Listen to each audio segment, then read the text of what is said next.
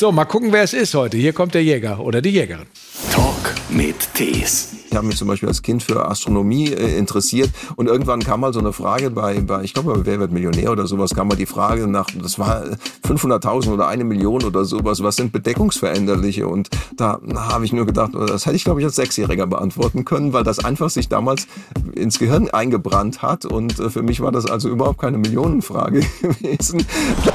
Also ich bin tatsächlich nach dem, äh, nach dem Drink von James Bond gefragt worden und ich habe ein ganzes Buch über James Bond übersetzt, ein dickes Buch und äh, der, der kam mir nicht in den Sinn. Das Traumatische an der Geschichte ist, dass dieses Lied ja immer wieder ab und zu mal im Radio läuft und äh, man hört das immer wieder und es ist dann seit 30 Jahren ist das so ein, ein äh, Trauma. Jedes Mal, wenn dieses Lied kommt, muss ich an diese falsch beantwortete Frage denken. Ich bewerbe mich da eigentlich seit 25 Jahren, seit es die Sendung gibt. Ich bin nie genommen worden, auch als ich noch nicht äh, irgendwie sonst bekannt war. Es sind solche Blackouts, die kann man noch gar nicht erklären, weil man die in, in jeder anderen Situation, äh, da, da könntest du mich nachts um zwei anrufen als er gesehen hat, mit Raubüberfällen, da kann man so 20.000 Euro in wenigen Minuten bekommen, sagt er, wo geht das denn sonst noch? Und dann fiel ihm dann so im Nachsatz ein, naja, außer beim Fernsehquiz. Ein Podcast von SWR3. Es ist ja eine meiner absoluten Lieblingssendungen. Und nach meinem Gefühl wird jeder infiziert, der irgendwann mal zwei oder drei Folgen davon schaut. Es ist eines der erfolgreichsten Quiz-Sendungen im deutschen Fernsehen. Gefragt, gejagt. Die Kandidaten spielen dort ja immer gegen die sogenannten Jäger. Und die wissen immer eine ganze Menge und werden auch sehr beneidet wegen dieses Allgemeinwissens. Wo auch immer sie das her haben. Von einem werden wir es auf jeden Fall gleich wissen. Einer der Jäger, das ist Thomas Kinne, der Quizdoktor. Das ist sein Kampfname. Hallo nach Nauheim. Hallo, schönen guten Morgen. Freut mich. Der Quizdoktor. Viele von den Jägern sind wahrscheinlich Doktoren, oder? Äh, nein, eigentlich nur zwei. Wirklich? Also Manuel Hobiger und ich. Aber äh, das äh, kann auch gleich mit einem Missverständnis aufhören. Also der Titel allein hat wenig mit Allgemeinwissen zu tun und so weiter. Man ist ja da spezialisiert, man äh, promoviert in einem bestimmten Gebiet, auf einem bestimmten Wissensgebiet und alles andere. Es kann sein, dass man da völlig äh, äh unbedarft ist. Und insofern spielt der Titel für diese Sendung, für diesen Zweck überhaupt keine nein, Rolle. Natürlich nicht. Aber es ist ein Kampfname, der ja. Quiz Doktor. Ja. Wann habt ihr das entschieden? Entschieden, welches der Kampfname wird. Wie entsteht der Name? Suchst du den selber aus oder macht das die Redaktion mit dir? Ach, das ist äh, eine Diskussion, das ist eine Gemeinschaftsarbeit. Also wir haben darüber gesprochen und die letzte Entscheidung hat tatsächlich die Redaktion getroffen. Äh, und äh, es war mir im Nachhinein ein bisschen peinlich, weil eigentlich Manuel und ich haben zusammen angefangen und ich bis dahin gab es noch keinen Doktor, da war das ein Alleinstellungsmerkmal. Ja. Und äh, Manuel ist äh, auch äh, Doktor und äh, insofern ähm, kommt mir das jetzt ein bisschen, naja, äh, er, er, bei ihm wird das seltener erwähnt, aber er, er hat auch promoviert. Gut, dafür ist er der Vulkan. Der ist der Vulkan, ja. Ich habe mich ganz, bei Vulkan denkst du zunächst an Ausbrechen. Ja. Deswegen habe ich mich gefragt, wie passt dieser Name zu ihm? Bis mir natürlich klar wurde, dass die meisten Vulkane ganz still vor sich hin brodeln, genau, um dann genau. irgendwann mal zu, zu eruptieren, was ich ja. mir bei Manuel allerdings nicht vorstellen kann, dass der mal laut werden kann. Nicht im explosiven Sinn, aber er, er kommt ja manchmal schon aus sich heraus. Also wenn man bestimmte Themen anspricht, dann kann er darüber äh, ganz lange reden und dann wird er wieder still. Er ist gut im Brodeln auf jeden Fall. Ja, auf jeden Fall. Und gut im Quizzen. So, Thomas, ich weiß, du fühlst dich natürlich nur wohl, wenn wir zwischendurch auch mal drei Fragen aus einer Schnellraterunde bekommen. Äh, deswegen Nummer eins. Aus welchem Epos kennt man den Zauberer Merlin? Äh, aus der Artussage. In welchem Jahrzehnt äh, trat das Saarland der Bundesrepublik Deutschland bei? In den 50er Jahren. Und das Kaisergebirge in Tirol besteht aus den beiden markanten Gebirgszügen Wilder Kaiser und ähm, ach, ich war vor zwei Jahren am Wilden Kaiser. Ich wusste es nicht, was wirklich dann. peinlich ist. Was, dabei ist die Antwort eigentlich ganz witzig. Nein, du hast noch zwei Sekunden. Nee, fällt mir nicht ein. Es ist der zahme Kaiser. Habe ich tatsächlich noch nie gehört. Den wilden Kaiser kannte ich natürlich auch. Ja, aber. Der wilde Kaiser und der zahme Kaiser. So, seit wann bist du dabei? Ich glaube 2018. Genau, 2018 liefen die ersten Folgen. Äh, ja. Die haben wir zum Teil aber schon 2017 aufgenommen. Okay. Also äh, für mich ist es jetzt schon fünf Jahre. Ja. Man kannte dich aus diversen Quizshows schon. Das muss man sich erstmal erarbeiten, sozusagen. Dein Werk, dein Lebenswerk, weil man natürlich in erster Linie gefragt, gejagt wahrnimmt. Dabei bist du du seit 1991, glaube ich, ja. immer wieder als Quizkandidat in diversen Sendungen dabei gewesen. Wer ist auf dich zugekommen bei Gefragt gejagt? Ach, das, das Bewirbt man sich da auch als Jäger? Äh, als Jäger, ja, äh, tatsächlich habe ich mich äh, beworben, aber ich war zuerst Kandidat in der Sendung. Äh, Stimmt, und äh, da kam das dann, in der Sendung. Ja, und und äh, da da ich in der Sendung als Kandidat gewonnen habe mit meinem Team zusammen, ähm, da bot sich das dann an, dass ich einfach mal ganz dreist gesagt habe, also wenn ihr irgendwie eine Jägerstelle zu besetzen habt, dann äh, könnt ihr auch gerne auf mich zurückkommen. Es kam dann die Antwort, äh, ja, wir hatten daran schon gedacht, aber im Moment ist keine Stelle offen. Und äh, wenig später äh, wurde dann tatsächlich eine Stelle frei, weil Holger Waldenberger in den Ruhestand getreten ist. Und äh, zufällig habe ich in dieser Zeit, also manchmal ist es ja wirklich so, dass man gerade zur richtigen Zeit am richtigen Ort sein muss. Äh, ich habe dann im ZDF den Quiz Champion gewonnen und das war dann noch natürlich eine zusätzliche Referenz. Und äh, Holger war auch bei der Aftershow Party und ich habe ihn nochmal gefragt, ist es tatsächlich so, dass du aufhörst? Er sagte ja. Und dann habe ich wirklich am, nachdem das Wochenende vorbei war, habe ich dann gleich nochmal meine Bewerbung reaktiviert bei Gefragt gejagt ja. und äh, daran erinnert, dass ich hier an der Stelle interessiert wäre. Und die sagten, ja, wir casten jetzt und wir laden ein paar Leute ein und da kannst du auch mal vorbeischauen. Und wie war das Casting? War das eine ganz normale Sendung? Nein, nein, äh, zunächst war es einfach mal so, dass ich ins Büro in Berlin äh, gekommen bin äh, und dort bei der Produktionsfirma einfach ein paar äh, Fragen durchgespielt habe, um zu sehen, die wollten einfach nur sehen, wie ich darauf reagiere, wie ich antworte. Und es kommt ja immer darauf an, auch, äh, dass man etwas äh, ergänzend erzählt und so weiter. Das genau. ist ja bei uns Jägern auch wichtig. Und nachdem ich das wohl bestanden hatte, dann bin ich nach Hamburg eingeladen worden und da haben wir dann so eine, äh, eigentlich auch keine komplette Sendung durchgespielt, sondern wir haben nur ein paar Runden gespielt und äh, daraufhin hat man dann gesagt, okay, wir geben euch jetzt erstmal ein paar äh, echte Sendungen, die dürft ihr dann spielen. Sind Sie bereit für Ihren ich, Teil ich des bin bereit, jawohl. Zum letzten Mal heute Abend, die Jagd beginnt. Und sie beginnt für unseren Quizdoktor, für Dr. Thomas Kinne. Er hat zwei Minuten, braucht 13 richtige. Zeit startet jetzt.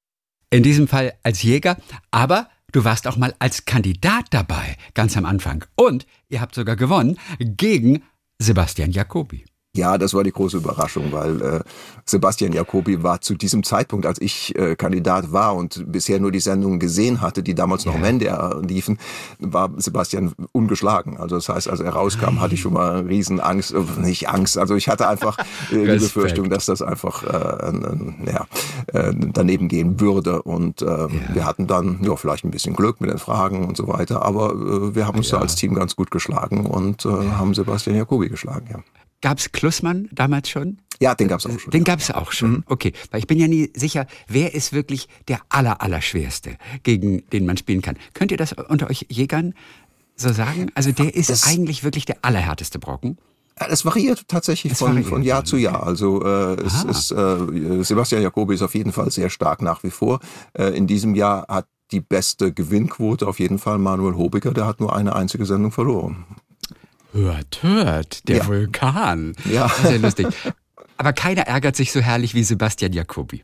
Also man merkt es ja auch, dass es wirklich aus ihm rausbricht, wenn er dann gewonnen hat und, und so seine beiden Zeigefinger ja. so in den so nach oben richtet. Und also für den ist es habe ich das Gefühl, am allerwichtigsten zu gewinnen. Wie hat er denn reagiert damals, als er verloren hatte gegen euch? Ich, ich habe es gar nicht mehr so genau in Erinnerung, muss ich sagen, weil für mich war die Freude über den Gewinn äh, größer und wir haben dann nicht nach oben geschaut. Also wir haben uns gegenseitig, damals ging das noch, da konnte man sich tatsächlich noch umarmen äh, und, und wir haben uns dann riesig gefreut über den Gewinn und ich habe nicht auf die Reaktion von Sebastian geachtet. Aber ich denke schon, es hat ihn gewurmt. Also vor allem, es war dann, glaube ich, nach den Aufzeichnungen, die Sendung, die wurden noch nicht ausgestrahlt. Es war, glaube ich, die zweite Niederlage oder so, aber es, es hat ihn sicherlich gewurmt. Aber inzwischen sind wir gute Freunde.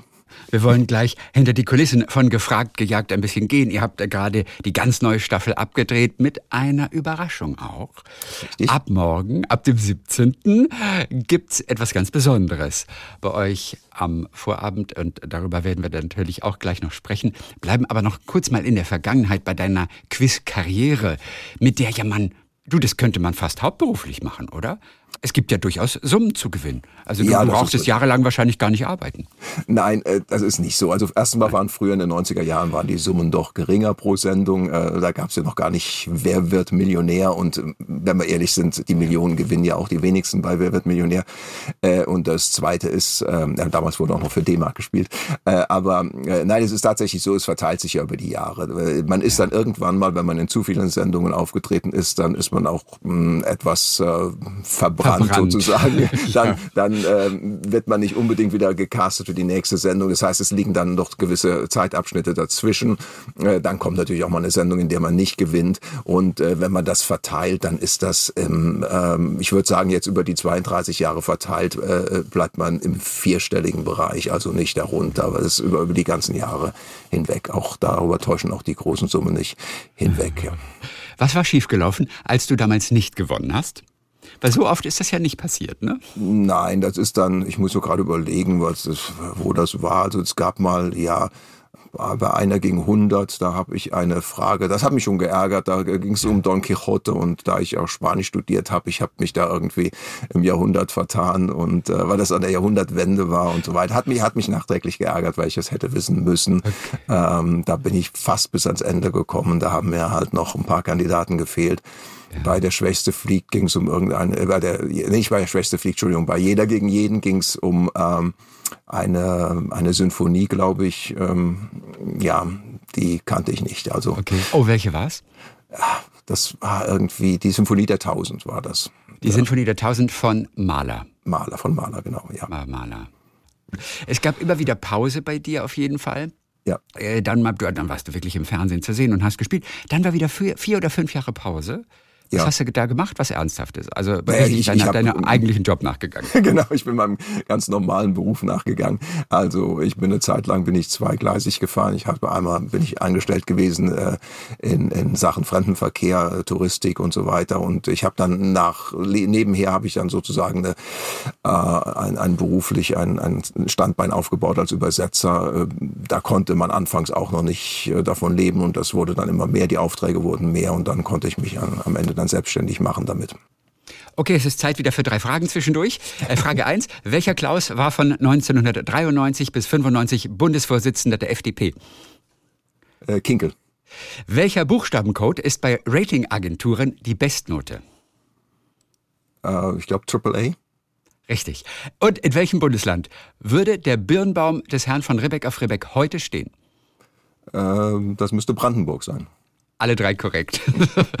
sehr, sehr gut. Du hast gerade eine Frage von früher angesprochen, nach der du wirklich schlecht geschlafen hast oder zumindest dich wirklich geärgert hast noch. Da war es die Don Quixote-Frage.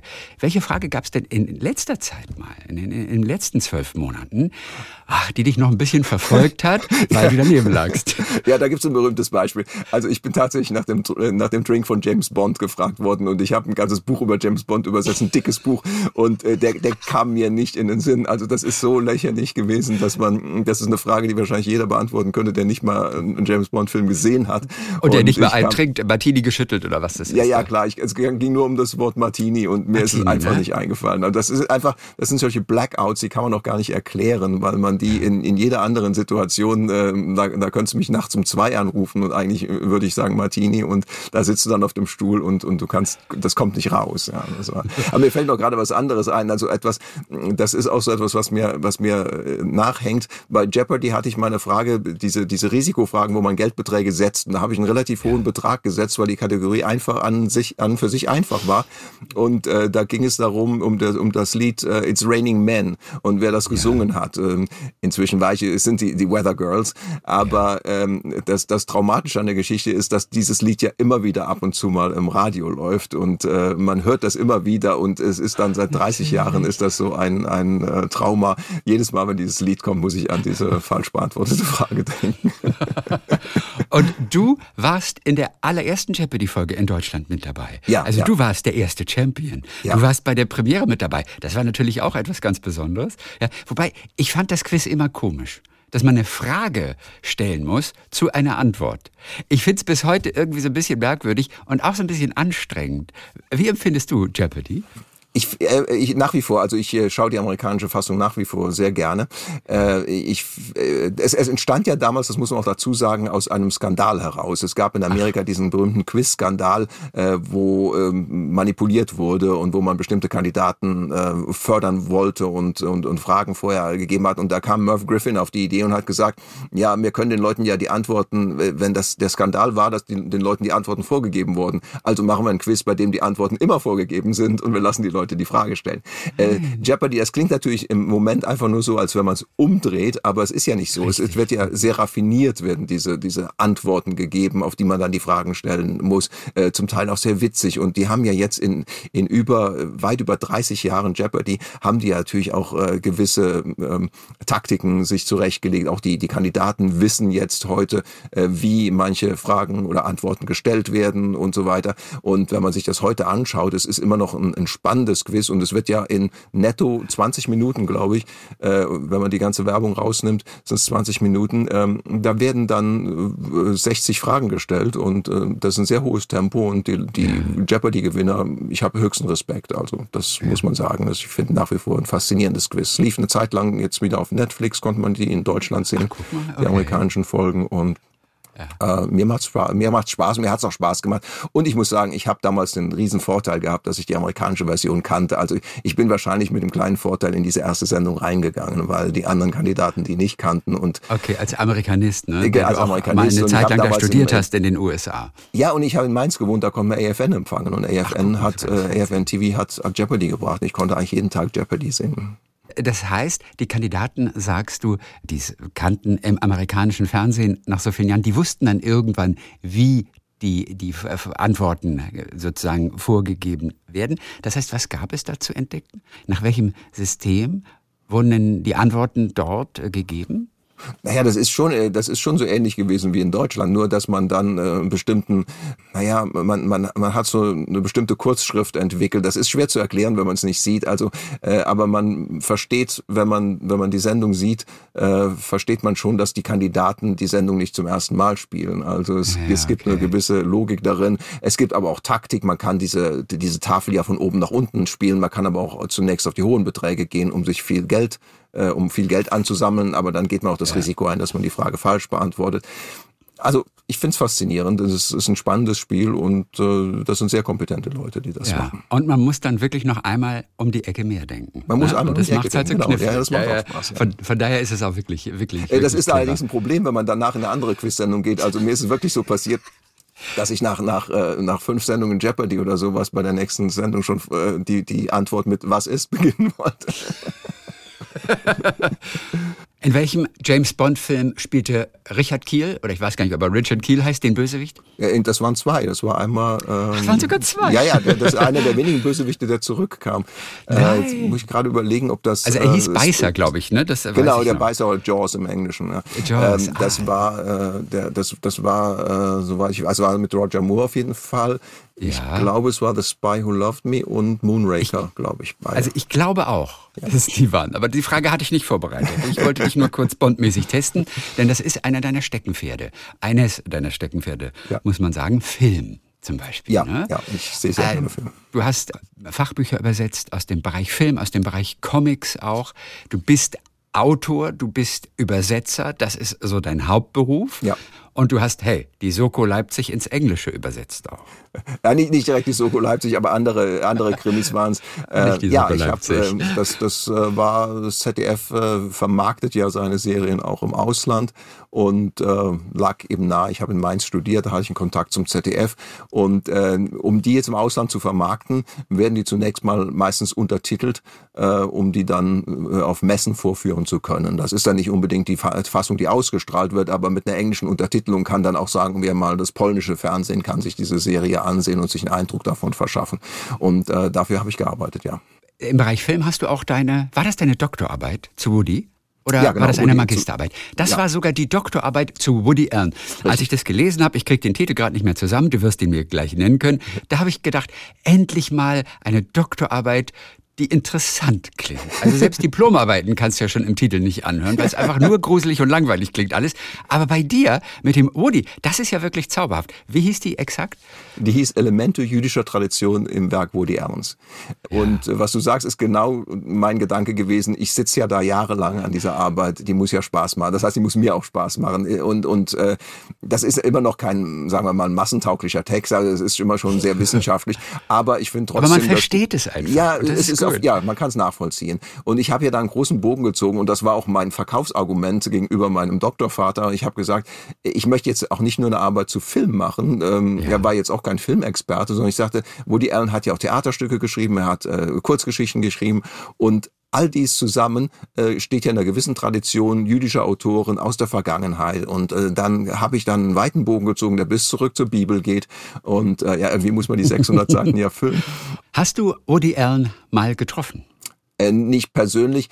Äh, ich war mal, also ich glaube, das nächste, was ich, äh, er war in Frankfurt und hat ein Konzert gegeben und ich war dort. Also das war, glaube ich, die kürzeste Entfernung. Äh, ich bin aber oft gefragt worden. Äh, es gibt zwei Gründe. Erstens mal, er, warum ich überhaupt nicht mit ihm sprechen wollte, selbst wenn es möglich gewesen wäre. Er selbst ja. äh, mag es überhaupt nicht, analysiert zu werden und er analysiert sich auch selbst nicht. Er sagt immer, wenn ich einen Film abgeschlossen habe, dann gehe ich zum nächsten über und vergesse den anderen. Er behauptet, er hat seine Filme nie wieder gesehen und so weiter weiter. Und äh, wenn man ihn interviewt hätte, äh, hätte er wahrscheinlich, es gibt ja Interviews, ähm, dann, dann macht er sich einen Spaß daraus und erzählt alle möglichen äh, unsinnigen Dinge, um, um sich eigentlich über den Interviewer lustig zu machen. Ich hätte also überhaupt nichts aus ihm herausbekommen und er, er denkt auch gar nicht über sich nach. Also da war ich mir einfach sicher, es, es ist viel interessanter, äh, ohne Kontakt zu ihm das Ganze zu schreiben. Und ja. Ich habe ihn ja vor knapp vier, fünf Jahren auf der Straße in New York gesehen. Tatsächlich? In, äh, beim Spazierengehen in der Upper West Side. Mhm. Und, äh, und dann drehten sich so ein paar Leute auch um und zeigten auf ihn. Und das fand ich so erstaunlich, dass in New York es ja gar nichts Besonderes ist, wenn da mal ein Hollywood-Star oder so über die Straße läuft. Ich meine, man guckt noch ein bisschen, aber man nimmt es dann doch gelassen. Ja. Aber bei Woody Allen, das war irgendwas anderes. Er ging wirklich relativ gebrechlich am Arm mhm. seiner Frau, ja, ja. ging er dann so über die Straße und, und, du merktest einfach, da war irgendwas und dann standen wir so alle an der Ampel und Woody stand so ein bisschen rechts und es war erstaunlich, wie klein er ist. Ja. So wie so ein kleines, zusammengefallenes Hutzelmännchen. Aber ich fand es so interessant, dass das doch, selbst für die New Yorker, und der Typ ist New Yorker, und er lebt da seit 100 Jahren, dass das an der Ecke gerade noch was Besonderes war. Woody Allen, das Woody Allen. So, ist natürlich furchtbar. Du denkst, du lebst in New York und kannst in Ruhe über die Straße gehen. Ja, ja. ja ich habe ich hab ein Jahr lang in äh, San Francisco gewohnt und ich habe öfter Robin Williams getroffen damals.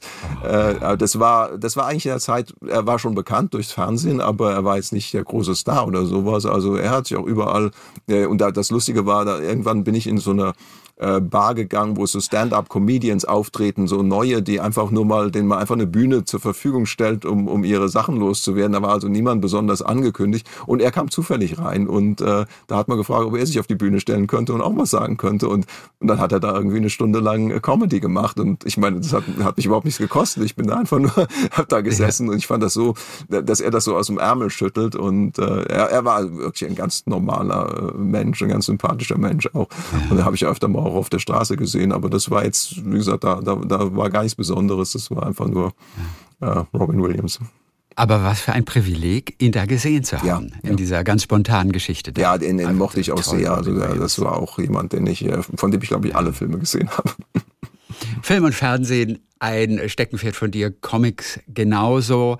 Ähm, ich sehe bei dir im Hintergrund ein Riesenplakat von Asterix und Obelix. Wir sind ja über Kamera miteinander verbunden. Das sieht fast aus wie ein Wandteppich, wie der äh, Wandteppich von, von Gallien, von Bayou. Ja, es, es, es, es war ein Werbeaufsteller einer Supermarktkette, den ich dann abgestaubt habe. Ach, sehr schön. Ja, das ist, das lohnt sich immer. Das, das lohnt sich immer. Mein Onkel, äh, der äh, spielte Harfe mhm. im, äh, in der Staatsoper in Berlin unter Herrn Barenbäum, 40 ja. Jahre lang. Mhm. Also ein, ein hochseriöser Harfenist. Er war dann nochmal verheiratet mit einer Ungarin wieder. Und äh, die beiden liebten es kurioserweise, Hansi Hinterseher zu sehen. Abends, mhm. Samstagabends im Fernsehen mit einer volkstümlichen Sendung. Ja. Und wirklich, er ist, er ist sehr interessiert gewesen, auch, auch, auch gutes Allgemeinwissen.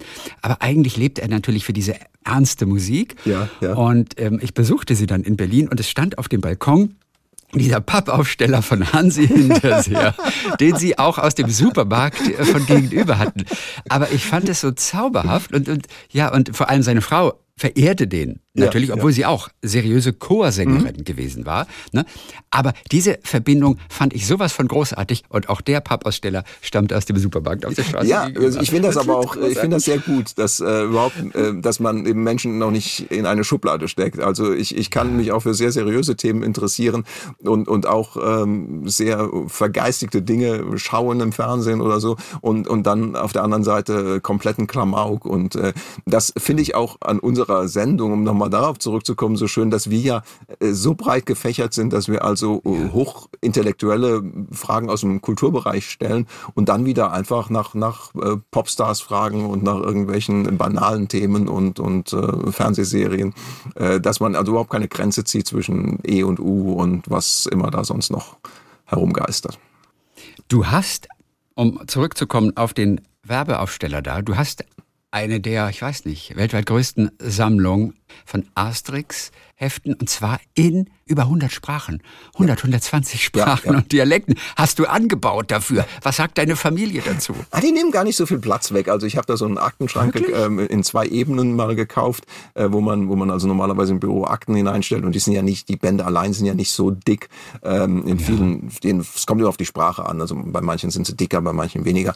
Äh, langsam muss ich das, glaube ich, mal erweitern, aber äh, es ist, äh, es, es nimmt relativ wenig Platz weg. Aber es ist eine Sammlung. Aber, aber es ist erstaunlich, weil 120 Sprachen, also ja. und, und, und, und, und ich sag mal Französisch, Englisch, Spanisch, äh, Deutsch, hast du wahrscheinlich alle. Ja. Wie viel sind das mittlerweile? 30? 35? Wie viel gibt es? Wie viele Asterix-Hefte? Je nach, je nach Zählung, also es gibt glaube 38 jetzt. Äh, es gibt 38 ja, Stück. Ja, und das mal 120 naja, ist gut natürlich. Es gibt das ist ein bisschen zu viel. in jeder Sprache. Also in einigen Sprachen gibt es so ganz wenig. Ich muss auch sagen, es sind Sprachen und Dialekte. Das ist ja das Schöne an Asterix. Ja, genau. Einerseits gibt es den in, in, in, Sprachen wie äh, natürlich Englisch oder, oder Chinesisch, äh, die Millionen Menschen sprechen. Und dann gibt es die aber auch im, sagen wir mal, im Stadtdialekt von Helsinki oder sowas, ähm, den, den eine ganz begrenzte Zahl von Menschen nur spricht. Und ähm, ja. auch in Hessisch zum Beispiel gibt es inzwischen zehn Bände.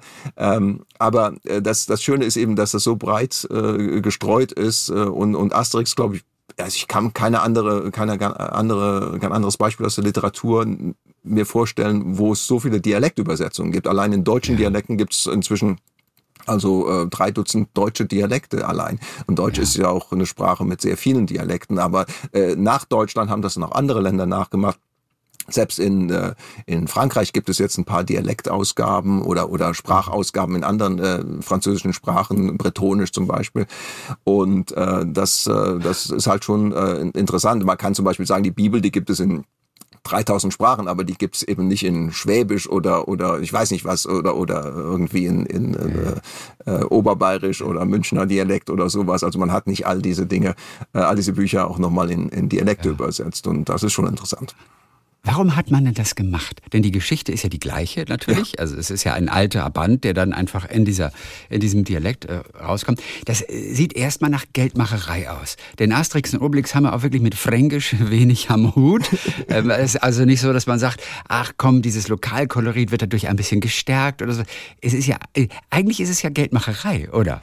Ja, also bei diesen Dialektausgaben, äh, da, ja. das sehe ich ein bisschen zwiespältig. Die sind zum Teil adaptiert, äh, auch inhaltlich adaptiert. Das heißt, man hat das Ganze also auf äh, lokale, man hat da lokale Bezüge hergestellt, äh, die jetzt nicht unbedingt dem Original entsprechen. Äh, während die Sprachausgaben ja, äh, da hatte, hatte man auch schlechte Erfahrungen gemacht. Äh, die Sprachausgaben, da achte man schon darauf, dass die wörtliche Übersetzungen des äh, französischen Originals sind. Aber bei diesen Dialektausgaben, da gibt es schon sehr viele äh, Freiheiten, die man sich genommen hat. Also man kann das so oder so sehen, aber ich finde es einfach lustig, dass man, äh, ich finde es überhaupt gut, dass man Dialekte am Leben erhält, weil das äh, ja. eine Sprachvielfalt ist innerhalb eines Landes, die man äh, nicht aufgeben sollte. Hm. Fällt dir da ein Beispiel ein, wo man sich doch sehr große Freiheiten genommen hat und das auch inhaltlich an den Dialekt angepasst hat?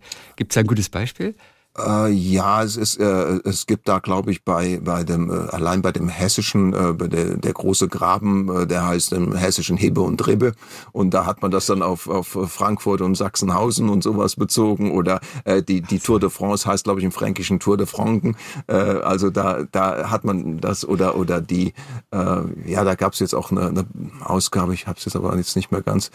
Äh, Ja, das fällt mir jetzt nicht mehr ein wie er hieß. Aber es, es gibt auf jeden Fall, äh, in fast allen äh, Dialektausgaben gibt es Bezüge und äh, zum, zum, zur jeweiligen Region, in der die Sprache, ja. der Dialekt Ich finde es erstaunlich, dass die Rechteinhaber das zugelassen haben. Er hat mich auch gewundert. Dass das auch inhaltlich ja. so ein bisschen hat mich, hat mich auch ähm, gewundert. eigentlich verfälscht wird. Denn, ja, ja. denn gerade so die, die auch die Rechte an den Comics haben, an den, an den klassischen Reihen, die sind ja sehr, sehr eigen ne? und wollen ja eigentlich nicht, dass das irgendwie mal auf so eine falsche Fährte. Ja, aus gutem äh, Grund, weil es gab ja in Deutschland total. diese ganz schlechte Erfahrung mit Siggi und Barbaras. Äh, die, die, das, äh, Rolf Kauker hat in den 60er Jahren die erste Asterix-Übersetzung gebracht unter dem Titel Siggi und Barbaras und hat das komplett auf Deutschland übertragen, wo also die, die Gallier die, die Westdeutschen waren und die Römer die Ostdeutschen waren und so weiter.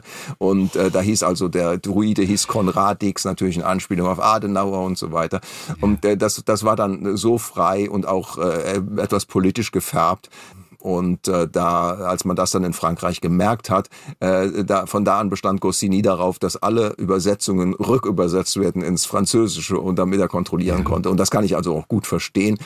Das ist immer einer meiner Kritikpunkte gewesen. Und jetzt sind wir wieder bei der anderen Geschichte bei, beim Fernsehen, äh, dass im Fernsehen äh, in, in Deutschland ja in den 60er Jahren, das hat dann damals niemand gemerkt, weil man nicht so die Originale zur Verfügung hatte, ja sehr viel manipuliert wurde. Also es wurde geschnitten und, und die Synchronisation, die wurde immer so, darüber könnte ich jetzt stundenlang reden, aber das mache ich jetzt kurz, aber die Synchronisation wurde immer so als äh, Service ans Publikum verkauft. Man, man macht es euch leichter, die Sendungen zu verstehen. Wir, wir übersetzen die einfach in eure Sprache. Aber was tatsächlich passiert ist, ist, dass man die inhaltlich dadurch manipuliert hat. Man hat alles Mögliche, hat man einbauen können durch die Synchronisation und ähm, da gab es dann sehr viele Dinge, wo man also aus politischen Gründen oder aus anderen Gründen einfach etwas nicht sagen wollte und hat es dann in der Synchronisation vertuscht. Und insofern war das für mich immer Augenwischerei. Die Synchronisation war äh, letztendlich ein Instrument der Zensur oder der Manipulation Ach, und das hat mich sehr geärgert. Und, Hast du da äh, noch ein Beispiel drauf zufällig? Oh, da, da gibt äh, endlose von Beispiele. Also ja ähm,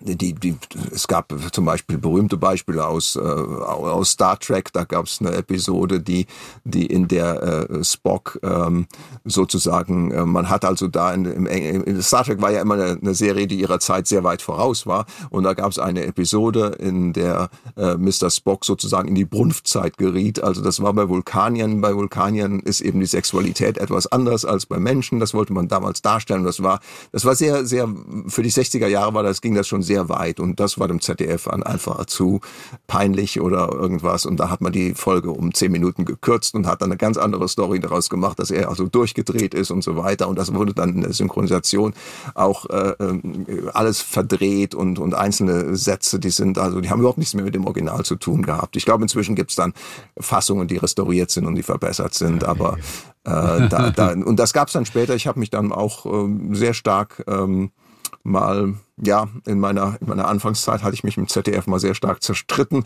äh, also mit einzelnen Personen beim ZDF, äh, wo ja. meine, eine meiner Lieblingsserien aus den 80er Jahren, Hill Street Blues, lief.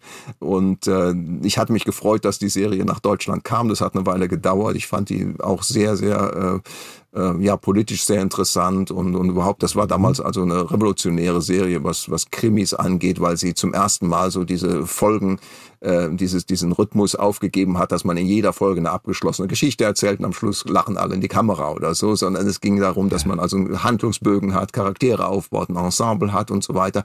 Und das ZDF hat diese Serie einfach geschlachtet. Der hatte erstmal die ersten drei Folgen überhaupt nicht ausgestrahlt, weil die, weil da ging es dann um Geiselnahmen. Das wollte man in Deutschland nicht zeigen, weil es damals Terroristen gab und so weiter. Und dann, ja, und dann gab es innerhalb der Serie auch immer wieder Themen, die dann nicht angesprochen werden durften. Also einer der Polizisten war Jude, aber ein anderer Polizist, der war Nazi und das durfte man da. Heutzutage würde man das völlig anders sehen. Also da würde man gerade diese Themen sagen, toll, dass die thematisiert werden, aber es ist, ja. es ist den Zuschauern gar nicht klar, dass das in den 80er Jahren schon passiert ist, nur eben nicht in Deutschland. Es gibt in Magnum eine Episode, wo man, wo, wo irgendwie sich Nazis als Juden getarnt hatten und untergetaucht waren. Äh, das wurde auch völlig umgedreht. Da waren es dann, also da, da gibt es endlose Beispiele, äh, die, die, die sind so stark manipuliert worden damals, die Serien. Und es hat niemand gemerkt. Ich muss sagen, äh, da, da, bei allem, was man auch an den Privaten kritisieren kann, RTL, Z und, und, und Sat1 haben damals diese Serien komplett gekauft, haben die neu synchronisiert. Und das Witzige ist eigentlich, wenn man heute zum Beispiel die Wiederholungen von Magnum im ZDF sieht, das lief damals in der ARD und das ZDF bringt heute die RTL-Synchronisationen dieser Serie. Also äh, das sagt doch viel aus.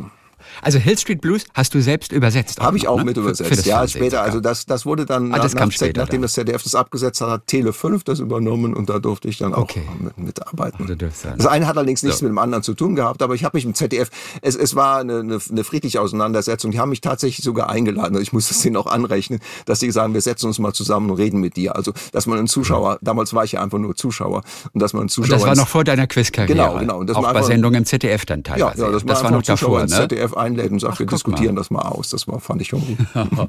Herrlich. Äh, so, damit du ähm, äh, fit bleibst, hier wieder drei Fragen. äh, welcher Schlaf ist ein hellwacher Liebesakt? Beischlaf. Das war sehr gut. Da war da wirklich, Ja, als ich die Frage wieder durchgelesen habe, da habe ich wirklich, hab ich gedacht, hä? Was meinen die? Weiter. Ja, manchmal Sehr gut. die äh, sehr ungewöhnlich formuliert. Gut. In der Kurvendiskussion wird integriert oder in umgekehrter Richtung? Oh, ähm, ah ja, das war mal irgendwann in der Schule, ja. Auch, auch bei Gefragt gejagt übrigens. Ja, ja, ja, Ich habe die, ich hab die Frage aus der ARD-Quiz-App von Gefragt gejagt. In der Kurvendiskussion wird integriert oder in umgekehrter Richtung abgeleitet. Ja, okay. Ich hatte jetzt nach einem Abgeleitet. anderen Fremdwort gesucht. Das war jetzt, da gingen meine Gedanken in die falsche ja, ja. Im Alten Testament heißt es, alle Wasser laufen ins Ins Meer? Richtig. So, wir sind bei gefragt, gejagt und wollen nochmal einen kleinen Blick natürlich hinter die Kulissen haben. Das Anbieten, das ist ja so eine Sache. Da hat der Kandidat in seiner Schnellraterunde natürlich eine gewisse Grundsumme sich jetzt erstmal erspielt. Du als Jäger unterbietest das. Ja, das geht also arg runter in der Summe. Dafür darf er ein Feld von dir wegrücken, wäre also schneller im Ziel. Oder er kommt dir entgegen und äh, dafür kriegt er aber auch eine tolle hohe Summe von Ja. dir angeboten. Viele verstehen nicht, was es eigentlich mit diesem Anbieten auf sich hat. Das erscheint doch ein kleines bisschen Willkür. Denn du könntest auch 40.000, 50.000 anbieten und hast ja selber gar keinen Nachteil davon. Eigentlich müsste es gekoppelt sein an dein eigenes Konto. um das wirklich brisant zu machen. Ja, so, ja, ich, ich wünsche, wir würden diesen Regionen, äh, nein, also als, ähm, es, es geht ja auch darum, zum Beispiel die Kandidaten einzuschätzen. Also ähm, man kann jemanden, bestimmte Kandidaten, also ich hatte jetzt kürzlich jemanden in der Sendung, der, der erste Kandidat sagte, also ich habe da glaube ich 12.000 geboten und der Kandidat sagte, ja, wir haben uns vorher abgesprochen, ab 15.000 gehen wir hoch. Und dann habe ich natürlich, äh, alle drei nächsten Angebote gingen dann über 15.000 und äh, gesagt, die müsst ihr ja jetzt nehmen, weil ihr habt ja schon Ja. vorher gesagt, dass ihr die nehmt. Und äh, das ist natürlich nicht besonders klug gewesen, dass man das vorher sagt. Aber äh, es, es gibt ja da gewisse Grenzen und äh, es ist mein Bestreben, die Kandidaten erstmal natürlich nach oben zu locken, um sie dann möglichst schnell äh, fangen zu können. Es ist ja wirklich Ja, aber das Erste, die ARD muss das bezahlen am Ende, ne? Das weißt du schon. äh, Kriegst es- du dann Ärger am Ende? Ja, es gibt am Anfang der Staffel gibt es ein festes Budget für diese Preisgelder und äh, das, das wird dann auch äh, ausgeschüttet. Manchmal merkt man das auch, dass am Ende äh, vielleicht die, die äh, Preisgelder sogar etwas höher werden. Aber wir können ja bei den Angeboten, die Angebote heißen ja nicht, dass das Geld weg ist, sondern das, es können ja hohe Angebote sein, die dann in der letzten, in der Finalrunde wieder einkassiert werden Wie es auch so oft natürlich wie das so oft der ist. Fall ist. Also es ist, ich finde es immer attraktiver, wenn da hinten eine große Summe steht. Also wenn da drei Kandidaten um 3000 Euro spielen, dann hat das irgendwie keinen besonders großen Reiz. Aber wenn da drei Kandidaten oder zwei Kandidaten oder eine kann, das hatten wir auch schon gehabt, eine Kandidatin spielt um 70.000 Euro, hat sie sogar gewonnen mal. Ähm, Wirklich? Ja, das ist Als tatsächlich. einzelne das war, die, das war der höchste Gewinn soweit, ja. Eine Oh, Kandidatin. potenzielle Jägerin für später. Potenzielle Jägerin. Oder war das Frau Ricken? Nein, es war es Frau nicht. Rickel. die dann Jägerin wurde Aber die später. Kandidatin kam später nochmal in einer anderen äh, Quizshow zum Zuge. Ja. Ah, okay. Und war auch so gut wieder? Hat sie auch abgeräumt? Äh, da hat sie, glaube ich, nicht gewonnen. Okay, denn alleine in der letzten Runde gegen den Jäger auch noch zu gewinnen, mit nur einem Vorsprung.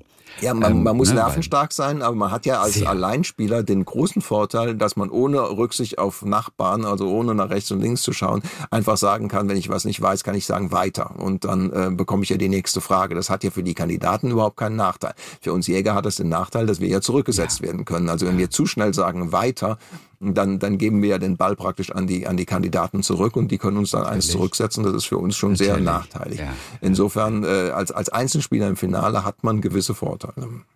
Ihr seid die Autoritäten da oben auf dem Stuhl, ja, der Jäger, zu dem man ja auch aufschaut. Alleine das ist ja schon so ein bisschen, Absicht, ist ja mit Absicht auch so gemacht.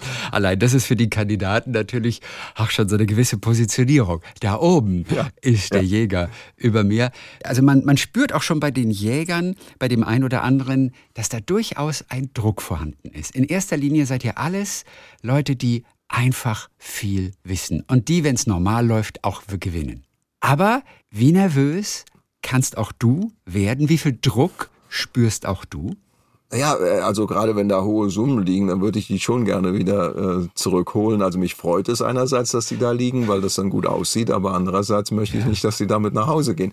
Aber äh, davon abgesehen, also das ist jetzt... Äh, Was dir aber egal sein könnte, weil ja, es ist das, ja nicht dein Geld, verstehst gut, du? Aber, aber, Oder kommt am Ende einer von der, von der Redaktion und sagt, ey, Kinder, Alter, du hast uns 70.000 Euro gekostet. Nein, die, die, spielen so, die spielen keine Rolle. Das wird, das wird vorher, das wird durchkalkuliert und äh, das ist jetzt etwas, was jetzt keine Rolle spielt. Also das denken Zuschauer oft, dass man, äh, dass da irgendwie gespart werden soll oder nicht. Also ich würde sagen, äh, der Druck ist einfach der Ehrgeiz dabei. Äh, dann spielt auf der anderen Seite hat man natürlich auch sehr sympathische Kandidaten, wo man und die auch sehr gut spielen. Und wenn man die jetzt in der allerletzten Sekunde abfängt, dann freut man sich zwar, dass man gewonnen hat, aber man sagt man, die haben, die haben es eigentlich auch verdient, die hätten es verdient gehabt und so.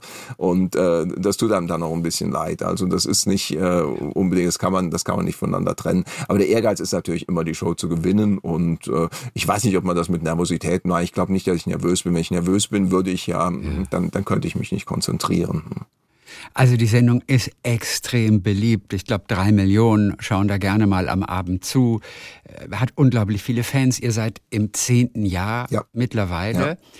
Was nicht so ganz einfach ist für einige, das ist der Einstieg in diese Sendung. Mhm. Eine äh, Freundin von mir sagte neulich, ich verstehe das Format nicht. Und, und dann sagte sie noch, und die Stimmung im Studio mag ich nicht. und das fand ich ganz interessant. Also die hat's dann mal so frisch geguckt. Ja. Ihr gefiel die Stimmung im Studio nicht. Und ich nur, ey, die lieben sich alle, sage ich zu ihr. Die respektieren sich alle, vor allem die lieben sich alle. Da ist ganz viel Liebe auch. Ja. Aber auf sie kam das so, ich weiß auch nicht, dann wird sie ein bisschen gefrotzelt ja. mit dem Pommes ne? und, dem, und, und, und dem Jäger. Sie mochte die Stimmung im Studio. Ich fand ich interessante Beobachtung. Ja, das finde ich auch interessant. Also ich finde überhaupt interessant äh, Feedback von von außen zu hören. Das ist ja immer interessant.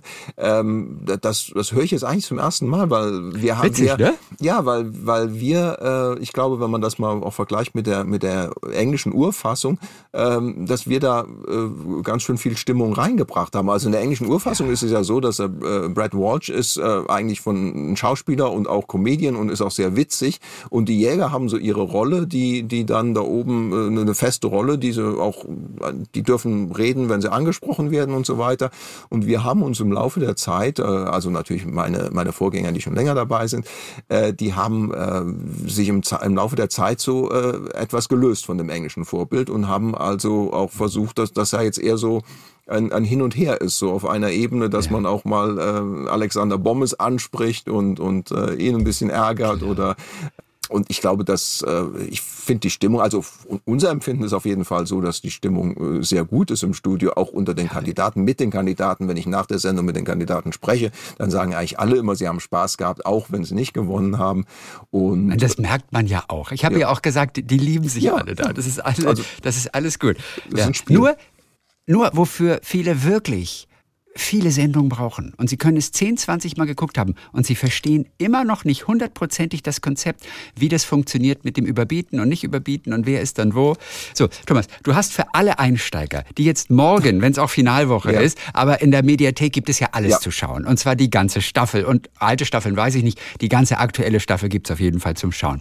Wer jetzt sagt, ach guck mal, mein Interesse ist jetzt aber wirklich geweckt, dieses gefragt, gejagt, habe immer davon gehört, habe mir aber nie die Zeit genommen, das mal in Ruhe zu verfolgen. So, wer jetzt jetzt einfach mal frisch einsteigen will und erkennt es noch nicht. So 60 Sekunden einmal die Sendung erklärt von dir, sodass da auch wirklich keine Frage offen bleibt für all diejenigen, die es dann zum ersten Mal schauen. Ja, ich möchte gerade noch vorweg schicken, jetzt, wenn wir, die, wenn unsere neuen Sendungen enden, dann beginnt ja die Phase, in der wir in praktisch allen dritten Programmen zu sehen sind, zu verschiedenen Zeiten. Also wir haben viel mehr Sendungen in der Zeit, in der wir nicht neu sind, sodass also ganz viele jetzt im Winter einsteigen können, weil wir über das ganze Programm verteilt sind, manchmal dreimal am Tag und so weiter.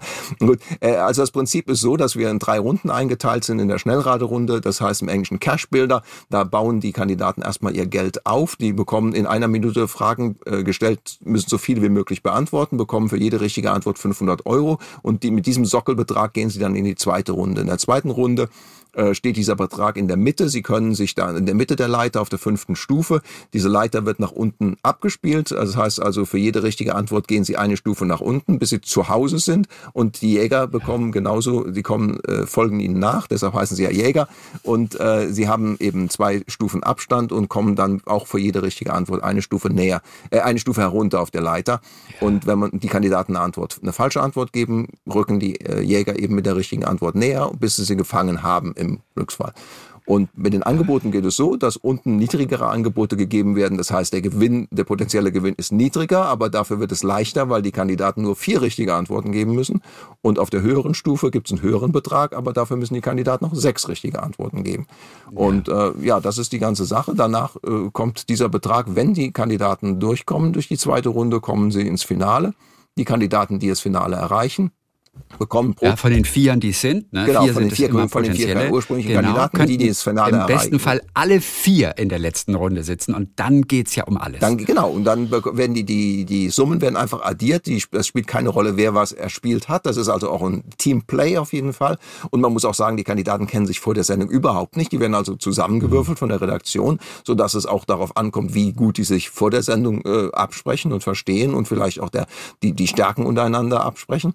Äh, und äh, dann kommen alle vier ins Finale. Wenn, wenn die Kandidaten, die ins Finale kommen, äh, spielen dann äh, um, um den Betrag gegen den Jäger. Äh, sie bekommen erstmal für jeden Kandidaten, der das Finale erreicht hat, einen Bonuspunkt. Mit dem fangen sie schon mal an. Also drei Kandidaten gäbe schon mal drei Punkte. Dann müssen sie in zwei Minuten so viele Fragen wie möglich beantworten. Es ist egal, wer antwortet, aber derjenige muss zuerst einen Buzzer drücken, dann darf er antworten. Wenn nicht, ähm, dann zählt das als Fehler. Das ist auch wichtig.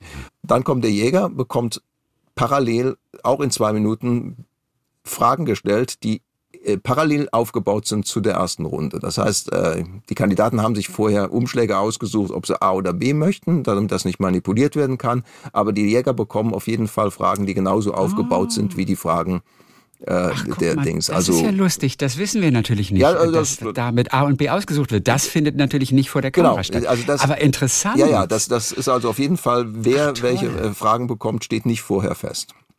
Äh, die Kandidaten bekommen also verschlossene Umschläge, die das, die nach der Sendung auch überprüfen dürfen, ob das der Umschlag war, den sie gewählt haben. Und äh, die Jäger spielen dann, wie gesagt, äh, ähnliche Fragen durch. Wenn die Jäger einen Fehler machen oder die Frage gar nicht beantworten, fällt die Frage zurück an die Kandidaten. Die Kandidaten dürfen dann untereinander kurz beraten und eine Antwort geben. Wenn sie die richtige Antwort geben, wird der Jäger einen Punkt zurückgesetzt. Dann geht's weiter. Und insofern hat der Jäger also mehrere Nachteile gegenüber den Kandidaten. Die Kandidaten sind erstens mal in den meisten Fällen mehr Personen, die also auch dadurch ein breiteres Wissen versammeln können. Äh, zweitens haben sie die Bonuspunkte, die sie mitbringen äh, am Anfang. Und sie haben die Möglichkeit, den Jäger zurückzusetzen. Der Jäger hat umgekehrt nicht diese Möglichkeit. Und das ist die große Chance, die die Kandidaten haben. Also man sieht jetzt im Nachhinein, wenn man sich das alles nochmal anhört, in 60 Sekunden lässt sich das nicht erklären. Nein, das ähm, aber, aber dann kriegt man dann doch nochmal ein Gespür dafür, wie kompliziert das auf, äh, auf denjenigen wirkt, der es vielleicht zum allerersten Mal schaut. Ja, ne? also ich glaube, wenn man jemandem jetzt Mensch ärgere dich nicht erklärt oder Schach erklärt oder sowas, äh, also das sind äh, da, oder oder oder auch Dame oder sowas, ähm, dann dann ist äh, das gesamte Regelwerk ist auch länger, wenn man das sich durchlesen muss. Aber es geht mir auch bei neuen Spielen, die ich spiele, immer so, dass ich sage, ja. Äh, jetzt ab jetzt, jetzt spielen wir einfach mal und dann schauen wir mal, wie weit wir kommen. Also dann sehen wir die, die, die Probleme, die, die Fragen, die offenen Fragen klären wir dann während des Spiels und so weiter. Also äh, es geht ja vielen so, auch Bedienungsanleitungen liest ja keiner komplett. Wenn man jetzt nichts auslassen will, dauert es natürlich länger als 60 Sekunden. Aber, aber wenn man, ich würde sagen, wenn man sich die Sendung mal anschaut, dann kommt man auch ins Spiel rein und dann kann man sich das, das erschließt sich irgendwie im Laufe der Zeit. Ich habe gerade wieder Lust bekommen auf eine Schnellraterunde. Hier sind wieder drei Fragen für dich. Die Gesamtheit welcher Tiere wird auch als Avifauna bezeichnet? Der Vögel. Welcher Frank hat wie ein Stern gesungen und ist einer der populärsten Schlagerstars der DDR gewesen? Diese Frage, ne? Ja, ja, ja, ja. Ich, wie ähm, ein Stern war wohl ein Hit. Ich habe also. Welcher ähm, Frank?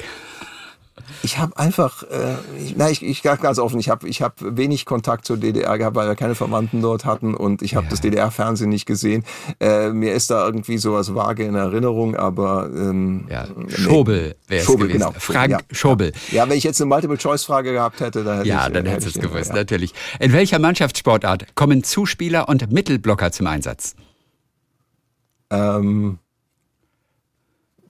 Zuspieler und Mittelblocker. Ja, Zuspieler und Mittelblocker. Volleyball? Volleyball ist richtig. Volleyball, ja. du ja, wirst nicht zurückgesetzt. Wir haben auch mal Volleyball gespielt. uh, du wirst nicht zurückgesetzt. Also diese Vorbereitung. Ähm, ich weiß gar nicht, ob es bei euch noch eine Art von Vorbereitung gibt. Dieses Allgemeinwissen, das ist bei euch halt da oder nicht. Kannst du sagen, woher du dein breites Allgemeinwissen hast? Führst du das zurück darauf, dass du sehr viel liest? Führst du es darauf zurück, dass du dich für sehr viele Dinge interessierst? Warum hast du doch dieses wirklich gut ausstaffierte Allgemeinwissen. Woher also Ich bin keine das? große Leserate, ich lese natürlich auch, aber ich bin jetzt ja. nicht, also ich habe ein sehr gutes, auf jeden Fall besseres visuelles Gedächtnis. Ich, deshalb ja. sehe ich mir auch sehr viele Wissenschaftssendungen an oder, oder Dokumentationen oder Dinge, in denen irgendwas äh, grafisch aufbereitet wird. Äh, auch Bücher, in denen Dinge grafisch dargestellt sind, die, die sprechen mich mehr an. Ähm, dann kommt natürlich Allgemeinwissen kommt natürlich irgendwie äh, im Laufe des Lebens zusammen. Also das Wichtige ist eigentlich nur, dass man die Sachen nicht vergisst, sondern ja. äh, das, Aber du hast äh, auch als junger Kerl und es ist wirklich auch toll, dich zu sehen. 1991, das mhm. sind mal locker 30 Jahre zurück. Ja. Auch da hast du schon äh, Quiz gespielt, extrem erfolgreich im mhm. Fernsehen. Also ja. da fehlen noch mal 30 Jahre. Da wusstest du auch schon viel. Ja, ja, äh, also das, das fing in der Kindheit an. Das kann man, glaube ich, auch gar nicht anders. Also man, man ich habe mich wirklich in der Kindheit schon äh, für Dinge interessiert. Ich weiß zum Beispiel Astronomie oder überhaupt, also eher so populärwissenschaftliche Bücher gelesen. Aber äh, da sind dann schon viele Grundbegriffe hängen geblieben. Äh, viel mehr als in der Schule später. Also in der Schule kam Astronomie eigentlich kaum vor. Im Physikunterricht, das war mal so ein Randthema. Aber ich habe mich zum Beispiel als Kind für Astronomie äh, interessiert. Und irgendwann kam mal so eine Frage bei, bei ich glaube, Wer wird Millionär oder sowas, kam mal die Frage, Frage nach, das war 500.000 oder eine Million oder sowas, was sind Bedeckungsveränderliche? Und da habe ich nur gedacht, das hätte ich glaube ich als Sechsjähriger beantworten können, weil das einfach sich damals äh, bei mir äh ins Gehirn eingebrannt hat und äh, für mich war das also überhaupt keine Millionenfrage gewesen, aber äh, das, das, das war einfach so, weil ich, weil ich damals, äh, ja, ich, ich, ich habe mir es gemerkt und äh, dann ist es nie wieder verloren gegangen. Und so geht das halt im Laufe des Lebens. Also es ist dieser Grundstock ist auf jeden Fall äh, da und den, den kann man jetzt auch nicht sich äh, kurzfristig anlesen, wenn man jetzt in die Sendung kommt und sagen, ja, jetzt, äh, äh Nein, jetzt bin, bin, ich in, in, in einer Woche bin ich oder in, in einem Monat bin ich äh, in der Quiz-Sendung, jetzt fange ich mal an zu lernen. Äh, aber andererseits müssen wir natürlich auch bei, jetzt speziell bei Gefragt gejagt, äh, da versucht man ja immer aktuell zu sein. Das heißt, äh, man, man stellt eben auch aktuelle Fragen, sonst wären es ja auch immer die gleichen Fragen. Also fragt ja, man jetzt natürlich. nach den Ergebnissen der European Championships dieses Jahr. Äh, oh ja, das kommt oder, immer wieder. Und ich bin, ja. ich mag Fußball und würde bei all diesen Fragen scheitern. Wer hat das European Champions League Finale gewonnen? Selbst das, weil Champions League bei weitem nicht so interessant ist wie die Bundeswehr zum Beispiel, äh, wie die Bundesliga. Bundeswehr auch gut. ja, und äh, die, äh, diese Fragen als Fußballfan finde ich die manchmal schon schwer, ja. äh, wenn es nicht der eigene Verein ist. Aber was sich ändert, das sind halt, das sind Politiker, das sind Regierungen, ja. das sind die Charts natürlich. Ja. Was verfolgst du davon ganz bewusst für dein Jägerdasein oder nimmst du es nur automatisch mit? Nein, ist schon, äh, ist schon richtig. Also früher, wenn ich äh, zu einer Quiz-Sendung, zu einer einzelnen Quiz-Sendung als Kandidat gegangen bin, dann habe ich, dann war das immer so eine Pflichtaufgabe, also auch zum Beispiel beim Quiz Champion oder sowas, einfach mir die Bestsellerliste, die aktuelle Bestsellerliste anzuschauen oder die Charts anzuschauen, damit ich einfach die Titel kenne, weil meistens äh, gehen die Fragen nicht tiefer, als dass man die Titel kennt und ein Auto, einem bestimmten Auto zuordnen kann. Ähm, jetzt bei, bei, äh, seit ich Jäger bin, ist das natürlich anders. Das heißt, äh, man fort, man verfolgt das fort fortwährend. Also man schaut schon, äh, wenn die neue Kabinettsliste raus ist, dann versucht man schon äh, zu überlegen, wer sind die Minister und dann auch so auf Besonderheiten zu achten. Also zum Beispiel die Frage kam auch und ich hätte wetten können, dass die Frage kommt, äh, erstmal jüngster Minister, ältester Minister und so weiter und dann oder Kabinettsmitglied und so weiter und dann ist mir gleich auf, aufgefallen. Ich habe dann genau diese Liste dann gemacht und auf einmal fiel mir auf, dass Spiegel und Baerbock genau am gleichen Tag Geburtstag haben. Ich wollte die ja ordnen, wer ist der Jüngste und, und die sind nicht beide die Jüngsten gewesen, sondern die hatten exakt, äh. exakt am gleichen Tag geboren und da war mir natürlich klar, die Frage kommt früher oder später und die Frage kam natürlich auch. Und, Zum Glück auch äh, bei dir. Fra ja, die, die, also die, ich glaube, die, äh, die, ich weiß nicht, ich glaube nicht in meiner Sendung, ah, okay. aber sie, sie kam auf jeden Fall und äh, genauso, wenn natürlich irgendeine eine Umbenennung ist, also dass zum Beispiel äh, wo da eine Besonderheit ist, dass äh, äh, Barbados äh, unabhängig, also äh, Republik geworden ist letztes Jahr, dass irgendwie äh, vor paar Jahren die Hauptstadt von Kasachstan in Nursultan umbenannt wurde, äh, dass äh, Swasiland Eswatini heißt. Also wenn man solche Dinge in den Nachrichten äh, hört, dann kann man davon kann man davon ausgehen, dass jede Quizsendung die hat. Also ich weiß zum Beispiel nicht, wie viele Quizsendungen, ich müssten also mindestens sechs oder sieben sein, die äh, den Fakt aufgegriffen haben, dass die Finnen äh, dass die Belgier äh, Comics in ihren äh, Reisepässen haben. Das kam in jeder Sendung vor, dass die Comicfiguren im Reisepass haben. Das wurde einmal so gefragt, einmal so gefragt. Aber das sind einfach, also man bekommt dann eine gewisse eine, eine, Antenne dafür, welche Art von Fragen sich besonders gut für solche Sendungen eignen. Ja. Und wer hat einen laufenden Elch in seinem Reisepass? Das sind die Finnen. Unglaublich, oder? Ja. Die Finnen, die auch sehr viel für Design übrig haben, ja, ja, äh, genau. aber haben also so ein kleines Daumenkino, so ein Daumenkino mit einem Elch, der läuft, was sehr lustig, lustig ist. Gell? Also wurde natürlich auch nochmal danach gefragt, ne? irgendwann. Es heißt ja immer, dass die Jäger immer alle hinter der Kulisse sind. Also Bommes tut immer so, als wüsste er nicht, welcher Jäger jetzt gerade kommt. Und dann ja. sind drei werden immer als Möglichkeit mhm. gezeigt und einer von denen kommt. Ich denke natürlich sofort, ja, ist doch völlig klar, der weiß doch schon vorher, welcher Jäger kommt. Wie ist das? Ich glaube, ihr zeichnet so zwei, drei Sendungen am Tag, zeichnet ihr auf, wenn ihr die Staffel aufzeichnet. Wie viele Jäger sind da hinter der Kulisse, hinter der Wand? Es ist tatsächlich unterschiedlich. Also äh, es sind nicht immer alle da, weil es ja auch, äh, weil die auch beruflich eingebunden sind und äh, das ist einfach logistisch nicht möglich und es wäre auch ziemlich unsinnig.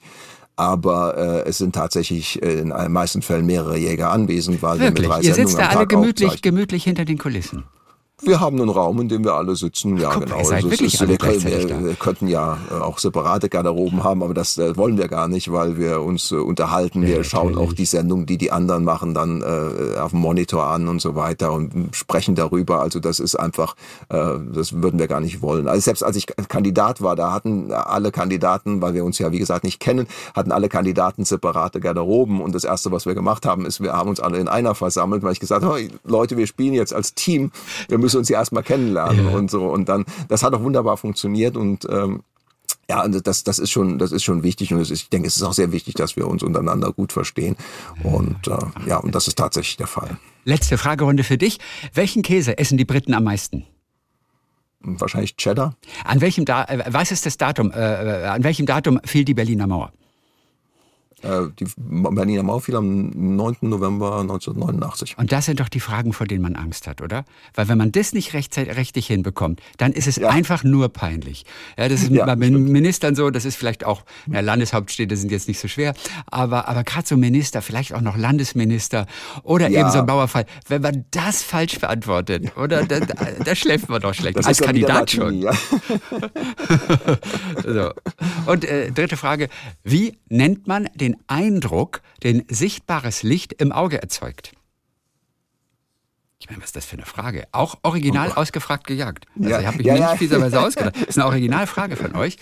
Wie, wie nennt man den Eindruck, den sichtbares Licht im Auge erzeugt? Das, das sind Fragen aber aus der Schnellraterunde. Aus der Schnellraterunde, genau. Ja, ja. Auch noch das, das, das, Also nicht mit ja, ABC. Genau, das sind aber das sind manchmal Fragen dabei, wo ich auch dann, äh, denke, da sollten die Leute einfach auch weiter sagen, weil jemand da jetzt fünf Sekunden mit, ja. mit Nachdenken verliert, äh, ja. macht einfach bis die nächste und leichere Frage kommt. ich wäre nie drauf gekommen. Die Antwort ist Farbe. So, Wie nennt ja, man den logisch. Eindruck, den sichtbares Licht im Auge erzeugt? Farbe. Äh, Wäre ich nie drauf gekommen. So, also ihr habt fast die zehnte Staffel abgeschlossen. Es ist das zehnte ja. Jahr für gefragt gejagt. Es mhm. geht jetzt in die Finalwoche.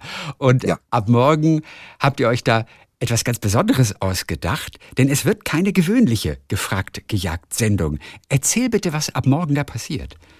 Ja, also wir haben das ganz frisch aufgezeichnet und äh, wir haben uns auch sehr darauf gefreut. Äh, erstmal möchte ich vorausschicken, damit es keine Missverständnisse gibt. Das normale Gefragt gejagt, wie wir es bisher gespielt haben, wird es weiterhin geben. Wir werden auch nächstes Jahr in Mitte des Jahres wieder mit vier bis fünf Monaten äh, send neuer Sendungen zurückkommen. Also das wird auf jeden Fall erhalten bleiben.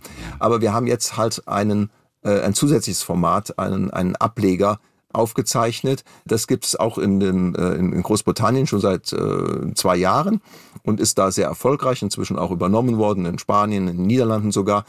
Und äh, im Original heißt es Beat the Chasers, bei uns heißt es Allein gegen alle. Und das ist äh, ein, ein, wie gesagt, ein Ableger, Neudeutsch Spin-off, das heißt, wir haben gleichen Moderator, gleiche Protagonisten, also alle Jäger sind dabei. Das Set ist etwas abgewandelt, die Musik ist etwas abgewandelt, man erkennt es wieder, aber es ist äh, trotzdem eine völlig andere Sendung. Und äh, man könnte das jetzt in wenigen Worten einfach so beschreiben als gefragt, gejagt, umgekehrt. Das heißt, wir spielen jetzt alle Jäger oder zumindest ein Teil der Jäger spielt gegen einen einzelnen Kandidaten. Okay, da sitzen vier, fünf Jäger dann, ja. Ja, da sitzen also fünf Jäger sitzen fünf auf der Jäger Bühne sitzen. und die Kandidaten können sich aussuchen, ob sie gegen zwei, drei, vier oder fünf Jäger spielen. Das ja. ist ihnen überlassen und, du wirst es schon erraten, äh, es sind natürlich unterschiedliche Summen im Spiel. Das heißt, je schwieriger das Ganze ist, die Herausforderung ist, gegen alle fünf Jäger zu spielen, wäre die höchste Herausforderung, ja. ergibt aber auch die höchste mögliche Gewinnsumme. Ja. Witzig, witzig, witzig. Hat's Spaß ja. gebracht? Das hat auf jeden Fall, das hat riesen Spaß gemacht. Also das, für uns war das ja alles neu, äh, vor allen Dingen, weil wir ja jetzt auf der Seite sitzen, wo wir die Buzzer drücken müssen. Das sind wir ja gar nicht gewöhnt, dass wir uns da in die, in die Frage, drücken reindrücken müssen. Klar, da, um zu Und, gucken, äh, wer von euch antworten darf. Richtig. Genau, es kommt ja auf die Koordination zwischen uns Jägern an. Äh, das war gar nicht so einfach, das am Anfang äh, auch zu, zu lernen. Wir müssen dann auch warten, bis wir unser Signal bekommen, dass wir antworten dürfen. Also die Fehler, die normalerweise die Kandidaten machen können, ja. äh, die können uns dann unterlaufen. Ja. ja. Ach, der Vorteil mal. bei der Geschichte ist natürlich, dass wir uns äh, im Unterschied zu den normalen Kandidatenteams, dass wir uns äh, ganz ja. gut kennen, unsere Stärken einigermaßen einschätzen können und ja. so weiter. Und äh, ja, wenn jetzt jemand denkt, das ist natürlich für die Kandidaten gar nicht zu gewinnen, äh, muss ich dazu sagen, die Kandidaten bekommen von uns Zeitvorteile geschenkt. Die Kandidaten spielen immer 60 Sekunden, aber wir ziehen von unserer äh, Zeit Sekunden ab. Also je leichter, äh, je, je geringer die Gewinnsumme ist, desto weniger Zeit haben wir auch zur Verfügung. Mhm. Das steigert sich dann immer wieder und äh, die, das Ganze läuft nach dem Ping-Pong-Prinzip, also wie beim Blitzschach. Das heißt, die Uhr in dem Moment, wo eine Seite eine richtige Antwort gibt, springt die Uhr um auf die andere Seite, dann ist die andere Seite dran und so weiter. Es geht ständig hin und her. Hohes Tempo, wie man das bei uns gewöhnt ist, aber ein ganz anderes Format. Du warst auch zu sehen am 7. war das im Quiz-Duell Olymp. Das Kuriose ist, du warst da eigentlich gar nicht vorgesehen dafür. Wie kam das? Ja, ja, das, das war jetzt eine kleine Überraschung in der, in der Staffel, dass wir jetzt mal äh, ein paar Jäger als hatten Gastauftritte bei Quiz-Duell Olymp. Ähm, war jetzt, der Anlass war wirklich ganz spontan, dass einer der Quiz-Olympioniken äh, krank geworden ist und wir mussten ganz kurzfristig einspringen und weil wir auf dem Gelände sind, praktisch äh, zwei Studios weiter um die Ecke, ist man schnell zu uns gekommen gekommen und hat gefragt, ob wir da einspringen können. Und ja, wie wir so sind, natürlich hilft man den Kollegen auch gerne aus. Natürlich. Und äh, da habe ich dann beim Quizduell mal auf der anderen Seite gesessen. Als Kandidat war ich auch schon dort gewesen und jetzt war ich auf der, auf der anderen Seite. Ja. Und das hat auch Spaß gemacht. In Doppelt kocht besser, äh, dem Kochwettbewerb, warst du mit deiner Tochter. Sag mal, die ist ja, auch so ja, schlau. Ja. Die hat auch mal im Hessen-Quiz gewonnen, sogar. Ja, die hat sogar vor mir Hessen-Quiz gewonnen. Die hat sogar genau, vor dir gewonnen. Ist die auch so eine Schlaue? Ja, also die äh, macht auch gerne, auf jeden Fall gerne Fernsehen und äh, die sagt immer, dass sie nicht unbedingt in Sendungen, in diesen reinen Quizshows mitmachen möchte. Ja. Äh, aber, aber sie könnte äh, es eigentlich. Sie könnte, sie könnte es, also ich traue sie auch zu, die auf jeden Alisa. Fall. Und, äh, und diese Kochshow, das war einfach ein kleiner Spaß, den wir uns erlaubt haben. Also wir wurden da angefragt, ob wir mitmachen möchten. Und äh, da es so ist, dass ich kein äh, großer Koch bin oder eigentlich überhaupt kein Koch bin und äh, sie kann kochen, dann haben wir gesagt, okay, das wäre ja jetzt eine interessante Konstellation. Meistens ist es ja umgekehrt, die Eltern bringen den Kindern etwas bei. Richtig. Und hier war sie es, die mich dann äh, angeleitet hat zum Kochen. Und dann sag mir ganz zum Schluss noch, was hat es mit diesem Weltrekord auf sich? Weltrekord im Fangen von Brautsträußen mit verbundenen Augen, den hast du aufgestellt? naja, das, das, war auch eine Spaßsendung. Also da ging es eigentlich nur um meine Tochter, da war ich der Gast. Ja. Äh, meine Tochter hatte im ZDF, äh, das, das war eine Sendung, die lief nur, da, davon gab es nur äh, vier Folgen oder zwei Folgen eigentlich mit ja. zwei Doppelfolgen. Ähm, da ging es darum, dass man äh, jemanden äh, etwas hinters Licht führt, ein bisschen versteckte Kamera spielt und meine Tochter war dann das ja, äh, Opfer in dieser Sendung und wurde dann im Studio überrascht mit diesen Aufnahmen und musste da diverse Fragen äh, beantworten äh, aus, aus den Dingen, die äh, in den letzten vier Wochen vor der Sendung passiert sind, äh, bei denen sie beobachtet wurde, ohne dass sie es wusste. Und äh, gleichzeitig äh, gab es dann auch eine Spielrunde, in der ich verschiedene Dinge, sie wurde gefragt, was ich gemacht hätte. Da ging es darum, ob ich mit Eco Fresh gerappt habe oder ob ich Ziegen-Yoga gemacht habe oder einen Weltrekord im Brautsträuße fangen. Äh, aufgestellt habe. Das war natürlich alles sehr unwahrscheinlich, äh, aber äh, ja, den haben wir dann da äh, vor, während der Sendung vorm Studio aufgezeichnet und äh, ja, so war das. Also es war, wie gesagt, das war eigentlich auch eine Spaßsendung. Okay, kein und, äh, offizieller Weltrekord, nicht Guinness es, es ist ein offizieller Weltrekord, also der wurde vom wurde bescheinigt als also Weltrekord, aber ich ist ja gebrochen ja inzwischen schon oder bist du noch aktueller Weltrekordhalter? Keine, ich weiß nicht, ob das jemals wieder jemand versucht hat. Also das, das, war eine recht, das war eine recht alberne Sache. Okay. Du stehst also auch nicht in dem Buch, in dem Jahrbuch, das es mal früher gab, ich weiß nicht, mittlerweile. Nein, nein, das gibt es noch, aber das ist ein anderes Institut. Also es gibt ja, es gibt ja nicht nur diese Bierfirma, die das äh, macht. Also es ist ja eigentlich keine, ist ja kein Privileg, äh, dass man nur, dass nur diese Firma Weltrekorde bescheinigen darf. Und da gibt es ja. noch ein Konkurrenzunternehmen, das auch äh, Rekorde okay, bescheinigt. Alles klar, sehr schön. Ach komm, wir machen noch eine letzte Raterunde hier. Komm, komm. Aus welchem Material wurde die erste Dreisine als Urform des Fahrrads hauptsächlich hergestellt? Holz. Ist in Japan Winter, wenn bei uns Sommer ist? Nein, liegt auch auf der Nordhalbkugel. Auf welchem Kontinent leben die Sonnenhörnchen? Das ist eine gute Frage. Und ich dachte, du könntest ah. mir sagen, was Sonnenhörnchen überhaupt sind. Ich weiß es nicht. Ich, ich, weiß, ich weiß es auch nicht. Ich glaube, Hörnchen, ja gut, also okay. da, wenn, wenn die, äh, ich hätte die jetzt eher mit, mit, mit äh, Europa, Asien, ich sag mal jetzt Afrika. Es ist Afrika. Ja. Hast du wieder gut gemacht. Aber was sind Sonnenhörnchen? Sind das, Keine Ahnung, wahrscheinlich, wahrscheinlich einfach klein, also, Eichhörnchen, die gerne in der Sonne sind. Da hätten wir Manuel ja, Hobiger mal fragen müssen. Ja, baumlebende Hörnchen. Ah ja. Okay. Stimmt, der kennt sich mit Eichhörnchen aus. Ne? Der ist Eichhörnchen-Fan, wie wir mitbekommen haben in der Zwischenzeit. Ja. ja. Also eine ich Sendung. Ja, kann ich noch eine, eine kleine ja. Anekdote? Oh, ich habe ja. hab gerade äh, vorgestern habe ich eine Sendung gesehen über Menschen, äh, die im Gefängnis sitzen und äh, die, äh, hatten dann, da hatte jemand äh, mehrere Jahre, musste mehrere Jahre absitzen, weil er äh, mehrere Raubüberfälle begangen hat. Und äh, er wurde dann gefragt, warum er das gemacht hat. Und da sagte er so, naja, er hätte natürlich einen anständigen Beruf lernen können, aber dann, naja, so als er gesehen hat, mit Raubüberfällen, da kann man so 20.000 Euro in, in wenigen Minuten bekommen, sagt er, wo geht das denn sonst noch? Und dann fiel ihm dann so ein Nachsatz ein, naja, außer beim Fernsehquiz. Und ich muss sagen, also wenn die Leute zu uns kommen, können sie tatsächlich 20.000 in wenigen Minuten gewinnen und kommen nicht mehr ins Gefängnis. Ein Quiz, bei dem du noch nicht dabei warst, glaube ich. Und ja. da würde es sich eigentlich richtig lohnen. Das ist, wer wird Millionär? Dürftest ja. du auch als Jäger jetzt aus dem ersten bekannt aus gefragt gejagt und aus natürlich zahlreichen anderen Fernsehsendungen, in denen du auch gewonnen hast, während der letzten 30 Jahre. Dürftest du mitmachen? Bei Wer wird Millionär? Hast du dich beworben? Also äh, A, äh, ich bewerbe mich da eigentlich seit 25 Jahren, seit es die Sendung gibt. Äh, ich bin nie genommen worden, auch als ich noch nicht äh, irgendwie sonst bekannt war.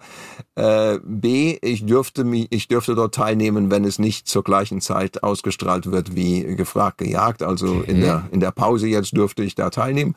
Äh, und äh, das andere ist, äh, ja, ich habe mit Günther ja auch äh, kurz gesprochen, als ich ja in einer anderen Sendung mit ihm war, beim beim Gipfel der Quizgiganten, und da ja. habe ich hinter den Kulissen mal kurz mit ihm gesprochen und weil mich das immer gereizt hat. Er sagte immer, ja, die, die Leute kommen also mit zwei, drei Bewerbungen und dann sind sie schon in unserer Sendung. Und ich sagte, ich bewerbe mich seit Jahrzehnten und komme nicht rein.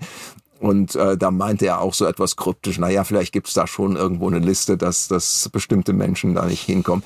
Ja. Aber ich muss auch dazu sagen, äh, es würde mich natürlich reizen, klar. Ja. Ich würde aber auch sagen, wir sind da nicht unbedingt jetzt gesetzt, also äh, weder meine Kollegen noch ich äh, müssen da unbedingt mit der Million rausgehen. Es kam ja jetzt auch ein gefragt gejagt mal zur Sprache, dass als einziger Jäger vor der Karriere des, als Jäger Manuel Hopiger schon mal in dieser Sendung war. Mhm. Und er ist mit 500 Euro nach Hause gegangen.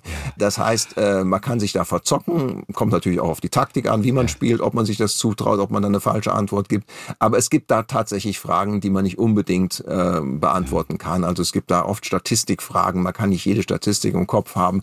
Es gibt schon eine Möglichkeit für uns Jäger da abzustürzen ich denke mal, die Befürchtung ist auch bei RTL nicht so sehr, dass wir da gewinnen, sondern auch vielleicht, dass wir zu langweilig sind, weil wir einfach, naja, da stellt man uns eine Frage, wir hauen die Antwort raus, nächste Frage und dann sind wir in zehn Minuten durch. Und im, im, im schlimmsten Fall aus, aus RTL-Sicht äh, hätten wir dann in den zehn Minuten die Millionen gewonnen, die wären das Geld los und wir hätten einen Unterhaltungsfaktor, der gleich null ist.